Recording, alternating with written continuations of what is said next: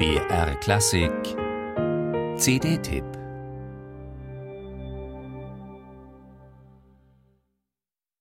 Metà di voi qua vadano e gli altri vadano là di pian pianino cerchino. Lontano via di qua lontano lontano Der italienische Bassbariton Ruggero Raimondi war 31, als er bei den Münchner Opernfestspielen 1973 in der Rolle des Don Giovanni nicht nur auftragsgemäß die Frauen verführte, sondern zudem das Münchner Publikum zu Beifallsstürmen hinriss und damit zum Shootingstar avancierte.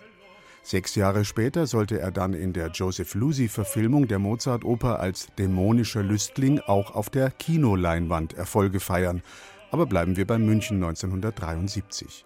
Ein bemerkenswerter Opernabend muss das gewesen sein bei der Eröffnung der Opernfestspiele am 12. Juli.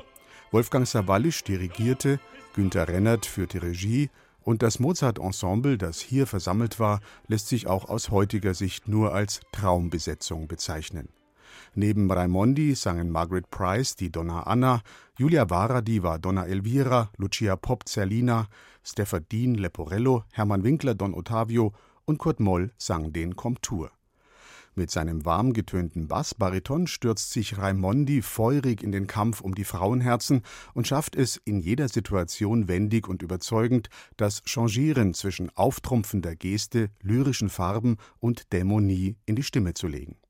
Margaret Price gibt eine souverän kraftvolle Donna Anna, Julia Varadi versucht, den abtrünnig gewordenen Don Giovanni mit flackernder Intensität zurückzugewinnen und schlägt ihn damit doch wieder in die Flucht. Lucia Pop beschert mit ihrem glockenhellen Sopran jugendlich reines Mozart-Glück und Kurt Moll ist auch in dieser Aufnahme ein Charakterbass von existenzieller Dimension. Ein echtes Festspielensemble.